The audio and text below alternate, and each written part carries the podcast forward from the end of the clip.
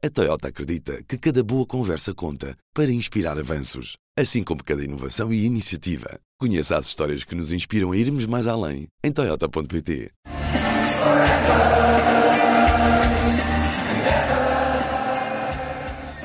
1 de abril de 2023, a banda Jesus Cristo atua perante o Coliseu dos Recreios esgotado.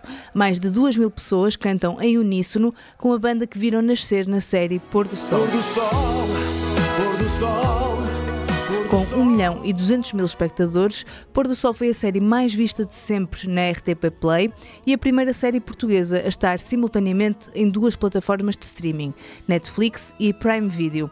E foi também a primeira ficção portuguesa com trigêmeas. O último episódio da segunda temporada arrancou fãs do sofá e levou-os a salas de cinema. Ao mesmo tempo que foi transmitido pela RTP, o último episódio foi exibido em nove salas pelo país, todas esgotadas.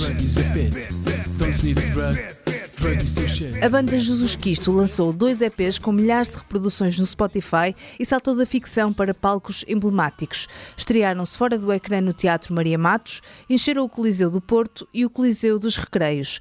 No Nós Alive reuniram mais de 3 mil pessoas num palco com capacidade para 300, abriram o Festival da Canção e continuam na estrada com concertos agendados para 2024. Feitas as contas, foram 36 episódios, 18 horas de pôr do sol, uma banda, dois EPs cantados em vários concertos e um final de temporada no cinema. Mas os fãs quiseram mais e os criadores acederam. É verdade que viste cerejas e morte no teu futuro, Salomé. E uma herdade de gente rica com piscina e 5G. O Sol também se pôs no cinema e Pôr do Sol, o Mistério do Colar de São Cajó, é o filme português mais visto do ano. O fenómeno tomou proporção tal que chegou a ser objeto de estudo de pelo menos uma tese de mestrado na Faculdade de Letras da Universidade do Porto. Mas como assim? Como é que uma série nonsense portuguesa com apenas 36 episódios conseguiu bater recordes no cinema, encher salas de espetáculos pelo país e tornar-se caso de estudo? Este é o Como Assim, um podcast que disseca fenómenos da cultura pop para perceber de onde vêm e por que existem. Neste episódio vamos saber como é que o pôr do sol surgiu e tentar perceber como é que cativou o público. O que é que fez esta ideia ultrapassar a ficção? Afinal, o nonsense faz sentido para o público português? Descobrimos o que os espectadores procuram? Este episódio foi produzido pela Mariana Godet. Ela que nos vai conduzir por esta história nos próximos minutos. Bem-vindos ao Como Assim? Eu sou Inês Rocha. A inquietação começou no realizador do projeto. Dias depois de terminar a rodagem da série Até que a Vida nos Separe, a primeira produção nacional a ser comprada e distribuída mundialmente pela Netflix, Manuel Pureza já pensava no projeto seguinte. gosto pouco de estar parado e gosto muito de filmar, pronto, e portanto liguei ao Rui Melo e disse, estou há dois dias sem fazer nada, estou a ficar preocupado. Ah, o que é que vamos fazer? Devíamos fazer qualquer coisa que nos divertisse. Rui Melo é ator, músico e parceiro criativo de Manuel Pureza.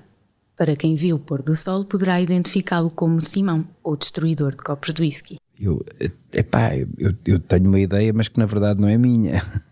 Eh, é uma ideia do Henrique Dias. Henrique Dias é guionista e parte do trio. Já se tinha reunido com Manuel Pureza e Rui Melo em 2019, na série Desliga a Televisão, que simulava zapping entre sketches cómicos que satirizavam vários formatos televisivos. Naquela noite de 2020 nascia a gênese do pôr do sol. Fizemos uma chamada por Zoom e as coisas nasceram aí. Tivemos provavelmente até às três da manhã a rir às gargalhadas, a, a, a conceber, não é? a criar aquilo que foi a gênese do Porto Sol. Amor, paixão, traição, acordeão, hipopotamão e outras palavras terminadas em ão em Pôr do Sol. A nova mini-novela de verão. A série conta a história da família Bourbon de Linhaça, detentora do colar de São Cajó há mais de 3.500 anos e dona da herdade do Pôr do Sol, onde produzem cerejas e criam cavalos campeões de corrida, como o mundialmente reconhecido testículo, o cavalo que corre para trás. Este é um cavalo de 7 mil milhões de euros. Na herdade do Pôr do Sol encontram-se todos os ingredientes indispensáveis numa novela. Um vilão apreciador de whisky, filhas abandonadas, amor, mistério, traição e o toy. Pôr do sol, pôr do sol. O Henrique escreveu, nós fizemos uma lista de tudo o que acontece em novelas. Basta picar uma novela para perceber que continuamos a ter histórias mirabolantes e copos de whisky e pronto e tudo mais. Um, e filmámos, filmámos um trailer pequenino para convencer a RTP de que isto era uma boa ideia. Porque tínhamos a certeza que chegássemos lá com a ideia, ah, queremos fazer uma novela, a brincar com novelas. Isto dito assim não é muito inovador, não é uma coisa que já imensas pessoas fizeram e já pensaram, o Herman, o Paul Banner, etc. O tal canal brindou-nos com a novela O Diário de Marilu. Não me chame Condensa. Já sei, que apanho tensa. Mas fazê-lo nesta altura e feito por pessoas que fazem novela, quer o realizador, quer os atores, isso sim foi, foi diferente. E quase 40 anos depois da paródia de Hermano José às novelas, o canal público estreou o pôr do sol possivelmente mais duradouro que já testemunhamos. A série que veio satirizar as novelas portuguesas tornou-se muito mais do que isso. E quais é que eram as vossas expectativas nessa fase inicial? Era, fazer, era, era um- meramente fazer uma coisa que nos divertisse. Pronto, ou seja, foi muito honesto desde o início, percebes? Ou seja, foi. Não, não queríamos. Eu acho que as pessoas que querem revolucionar muita coisa depois acabam por não revolucionar nada. Ah, e aquelas que só querem fazer uma coisa em que acreditam de facto. ahm, acabam depois por, por ter um- uma resposta a essa honestidade, acho eu. Pronto, e portanto não estávamos à espera de nada. Temos um oráculo dentro da nossa equipa que é o Henrique, que adivinha que as coisas vão ter sucesso ou não vão ter. Normalmente dá-se bem. E ele achava que isto ia, que isto ia ser, que ia ser uma coisa marcante. Tu vai, vais aprendendo com a experiência. Olha para aquilo, vi as primeiras, os brutos quando começaram a sair, e disse: pá, isto está muito giro, isto vai resultar. Mas uma coisa é resultar, eu já fiz muitos projetos que resultaram. Agora, isto foi outra coisa, isto foi mais que resultar. O público não tardou a manifestar-se. Até Manuel Pureza, que vive atrás das câmaras, começou a ser parado na rua. Em que momento é que perceberam que tinham criado um fenómeno? Vais-te apercebendo aos poucos que a coisa funcionou porque entrou para, para a gíria. Os putos de 12 anos da turma do meu filho fazem piadas com coisas do pôr do sol. Isso é extraordinário. A partir de hoje e durante um mês e meio, não comes mais batatas fritas de pacote. Não. Sim. Não. Quando a Inês me falou deste podcast, sugeri que fizesse um episódio dedicado ao pôr do sol. E entretanto, aqui estou eu a fazer o episódio com ela. Sou fã de humor nonsense e o pôr do sol é o tipo de série que gostava de escrever um dia. Sou guionista de gaveta e até já importunei dois dos três criadores para lhes contar esta minha ambição. Um dos maiores fãs de pôr do sol que conheço é o Francisco Neto, que, como eu, também tem um fraquinho por humor nonsense. O que me fez gostar do pôr do sol, acho que foi o facto de ser um espaço para uma comédia completamente absurda e nos estar completamente, nos estar constantemente a subverter as expectativas. O Francisco é meu amigo. Conhecemos-nos enquanto estudávamos guionismo e já escrevemos algumas séries que habitam gavetas juntos. É designer, mas também é músico e nesta área é mais conhecido por Kiko, com C e U. Começou a ver o pôr do sol logo que saiu, no verão de 2021, e nunca mais largou. Não só como fã, mas também como aspirante a autor de séries que façam rir tanto como o pôr do sol. Acho que é uma série que é bastante nossa de Portugal, ou seja, as referências é uma coisa que todos nós conhecemos e criava piadas que todos nós podíamos usar no nosso, no nosso dia a dia. Pessoalmente, uh, tenho amigos com quem estou sempre a fazer piadas do pôr do sol. Eu já não sei dizer a, a frase I remember, eu digo sempre I remembers. I remembers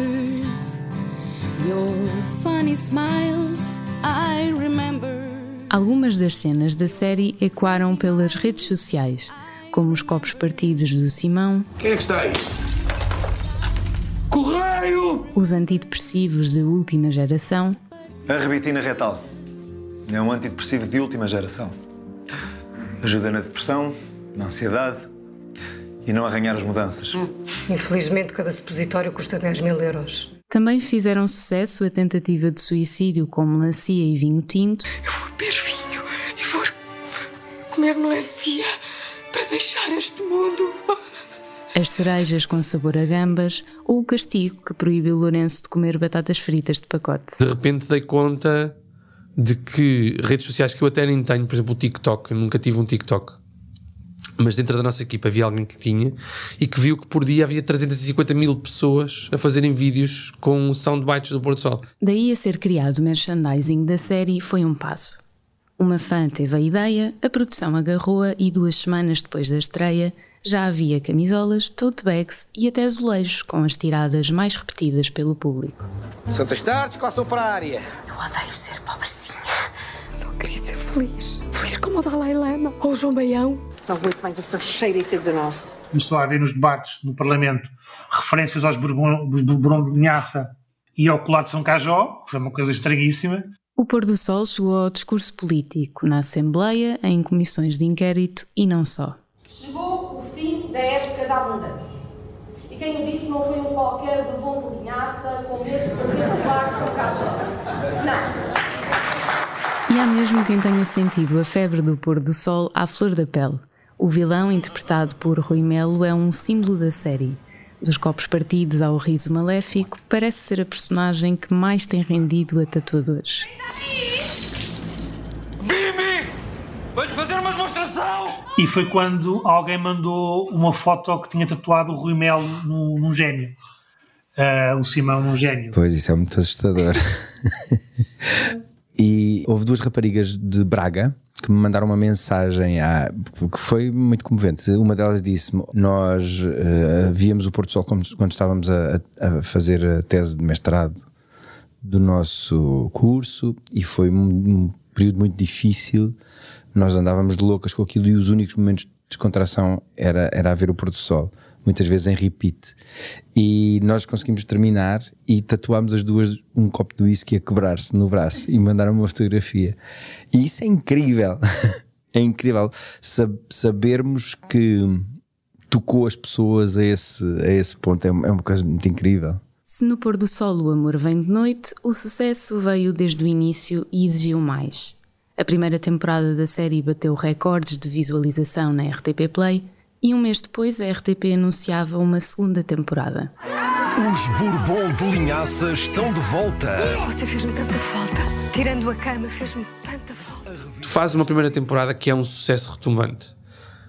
Por que é que vais para a segunda? E essa pergunta foi a primeira pergunta que nós fizemos quando nos lançámos à escrita. Foi, por que é que vamos fazer isto?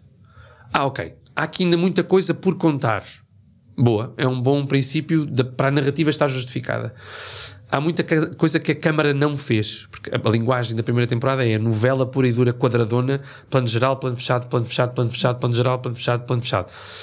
Então fizemos um upgrade na linguagem para ser uma, uma novela armada em série.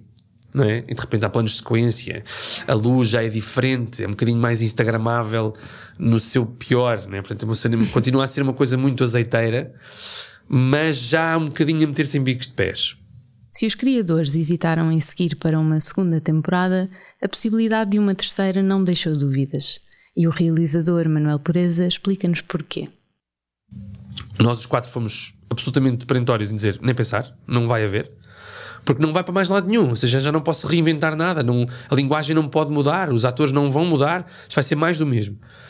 Então o que é que pode ser? Pode ser um filme. Ah, isso pode ser um filme, isso tem graça. Okay? Podemos explorar, a câmara pode ser explorada de outra forma. O fenómeno culminou no filme Pôr do Sol, o mistério do colar de São Cajó, uma prequela que recua 3500 anos para contar a história do colar e do vilão Simão. Temos batalhas com espadas, claro, à chuva, claro que sim, claro que temos cavalos, claro que sim, obviamente temos uh, o Frodo Baggins em Sintra, claro que sim, claro que temos.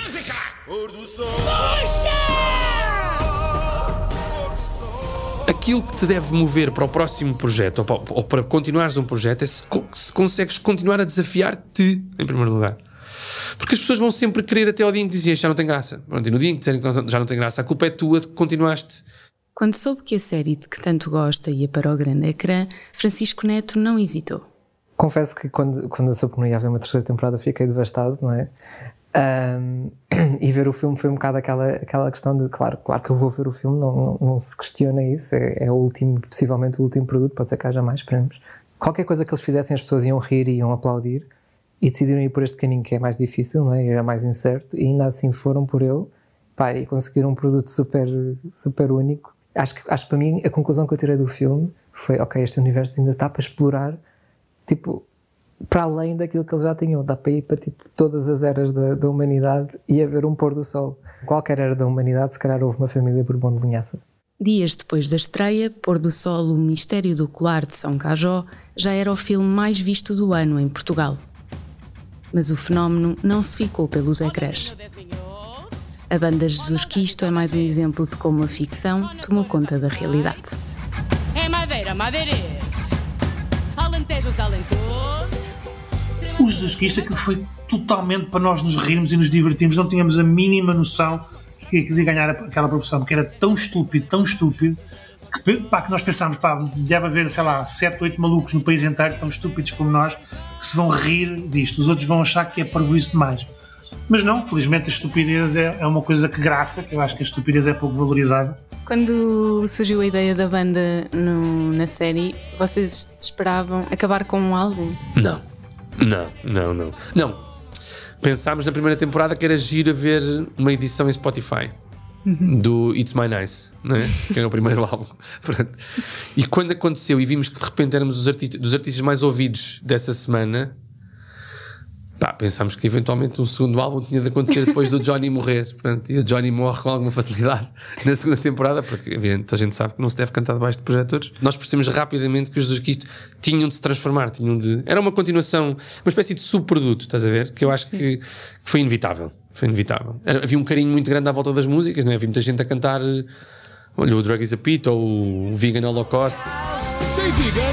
Vegan. Say holocaust. Quando é que perceberam que o Jesus Cristo iam ter lugar num palco a sério? Lá está, foi. foi eh, começaram a surgir pedidos. Eu, logo, logo na primeira temporada houve pedidos para nós irmos ao Nós Alive, por exemplo. Eu opus-me logo, tipo, nem pensar, nem pensar. Nesta fase, Rui Melo encarava a banda como uma brincadeira de uma série, não mais do que isso. Sendo eu músico, para mim era uma ofensa que uns tipos que, são, que não são músicos fossem um grande festival. Aconteceu o mesmo com o Festival da Canção. A ideia partiu de Manuel Pureza. Pá, olha, essa foi a melhor história. Quando estávamos a escrever a segunda temporada, eu disse-lhes aos dois que não aceitava se nós não acabássemos a segunda temporada e os Jesus Cristo não fossem ao, ao Festival da Canção. eu queria que eles fossem ao Festival da Canção. E o Rui disse: Nem pensar, isso é uma afronta. E eu disse: "Tudo- Está tudo certo, mas ou os Jesus Cristo vão ao Festival da Canção, eu não faço mais isto. E eu nem penses, nem penses. Eu tenho imenso respeito pelo Festival da Canção. Não vamos estar a manchar o bom nome do Festival da Canção, que é feito há muitos anos com músicas de qualidade, com, com, com músicos que eu respeito imenso. Não vão, não, nem pensar, nem pensar, nem pensar. Pimba. Pela boca morre o peixe. O Manuel sonhou, o Rui recusou, mas o Henrique escreveu. Ligaram do Festival da Canção. Do Festival da Canção, produtora Cássio? É sim! O Festival da Canção.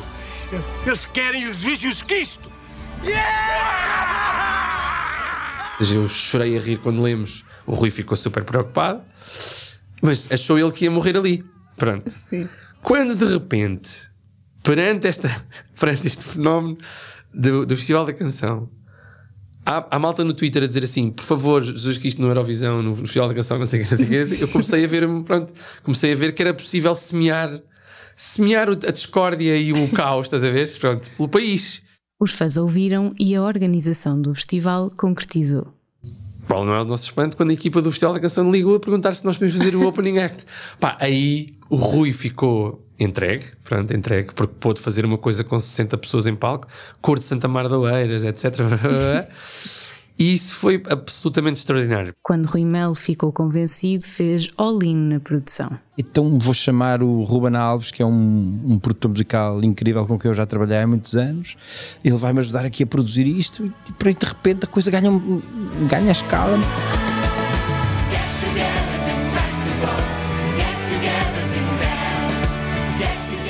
São, são coisas que se vão sucedendo e, e sem controle nenhum, não é? Sem, sem eu a pôr muito mais travões do que, do que a acelerar, mas, mas pronto, mas foram acontecendo.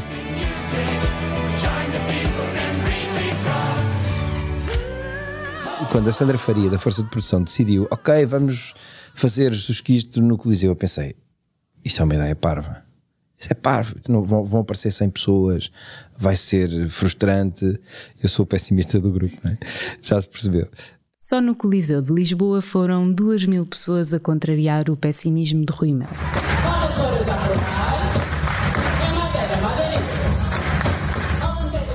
Eu acho que aquilo funciona para mim como uma espécie de, de projeção. Porquê?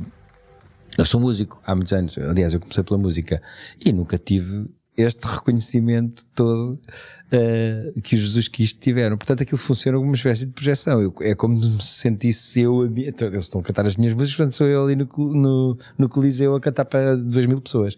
Henrique Dias e Rui Melo assistiram ao concerto no Coliseu entre o público.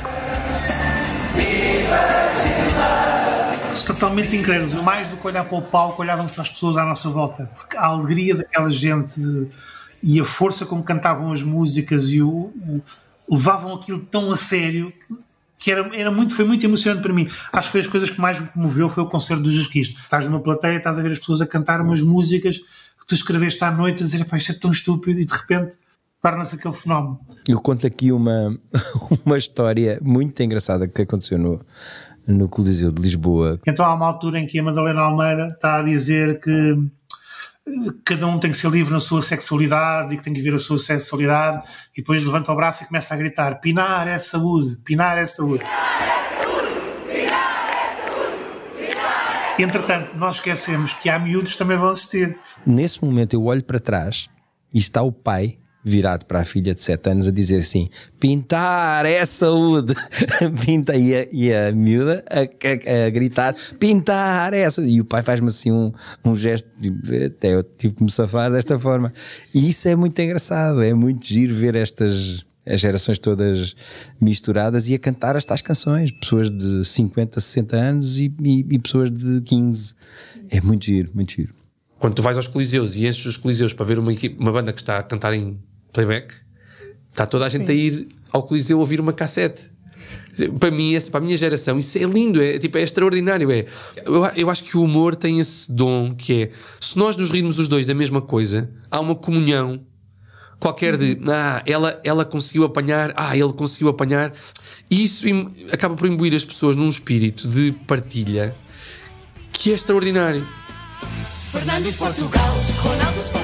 Francisco viu religiosamente todos os episódios da série e reconhece este espírito de partilha entre os fãs. Quer dizer, proporcionou momentos muito engraçados, não só no nosso conforto ao ver a série em casa, como também entre amigos. E, e por exemplo, eu pessoalmente fui ao concerto do, do Jesus Cristo e acho que, acho que isso consumou de uma maneira única aquela série nós nesse momento realmente sentimos-nos a fazer parte daquele, daquele universo. É, era exatamente isso, era tu olhares à volta as pessoas rirem-se daquelas coisas e toda, naquele espaço ser tanta gente e tanta gente perceber aquelas piadas, aquelas referências, o que é que aquilo queria dizer, rimos da mesma maneira e acho que isso é, isso é bonito, mesmo, mesmo sendo uma coisa tão absurda, é bonito sentir essa, essa pertença. O que é que a adesão do público pode querer dizer? Que as pessoas estão disponíveis para outro tipo de humor, para outro tipo de conteúdos. Pode ser de, de alguma forma uma lição sobre o que a ficção portuguesa pode ser? Sim. Lição é uma palavra que tem muito peso, mas, mas pode servir como estímulo. Pode servir como estímulo, sim. A, a, a, o, o, problema da ficção portuguesa é uma questão de escala, não é? O, o, nós temos orçamentos baixos porque temos pouco público. O truque tem que passar pelas ideias boas. Só pode passar pelas ideias boas que podem que podem vencer depois eh, lá fora. Podemos aprender que se deve dar um pouco mais de liberdade a quem cria, e quem cria em todas as áreas, não é só na minha. Para os realizadores, aos atores, aos guionistas. Claro que isto para uma jornalista é muito complicado, porque o público é cada vez mais envelhecido, portanto eu percebo que o pôr do sol junto desse público não vai ter um sucesso por aí além, mas a questão é que temos que construir públicos, porque senão se vamos só continuar a trabalhar para, para o mesmo público, esse público vai desaparecendo e fica um vazio gigante. Será que projetos como o Pôr do Sol podem também ensinar a televisão e outros meios a quererem arriscar mais? Eu acho que pelo menos fazem comissão. Isso é bom. Ou seja, porquê é que, isto, porquê é que está toda a gente a falar disto?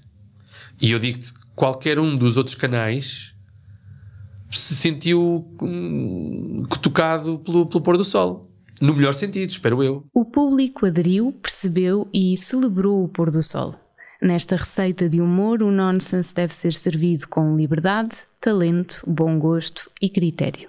Uma das grandes virtudes foi sempre essa capacidade que nós uh, tivemos, os três, de, de ser juízes de nós próprios. E isso para mim, foi assim um, uma, um exemplo de como deve funcionar uma, uma parceria criativa. Foi das coisas mais bonitas que, que me aconteceram na vida por causa disso. Sim. Mas sinceramente acho que o maior contribuinte para este sucesso foi a liberdade que a RTP nos deu.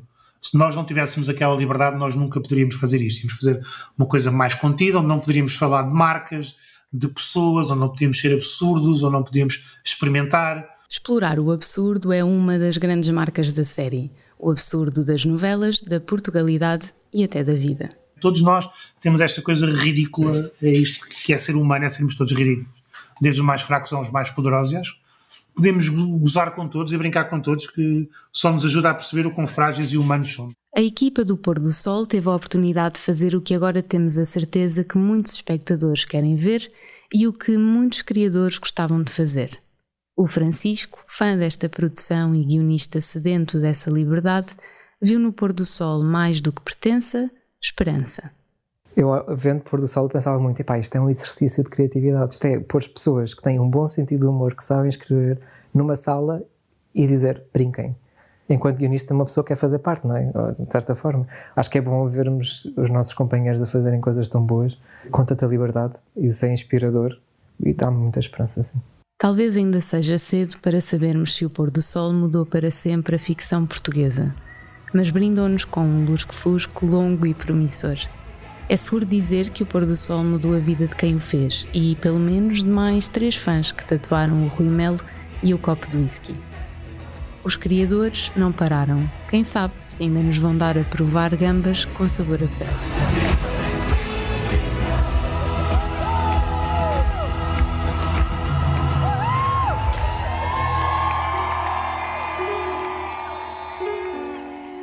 Como Assim é um podcast do público. Este episódio foi produzido pela Mariana Godet e editado por mim, Inês Rocha. A coordenação é da Patrícia Jesus.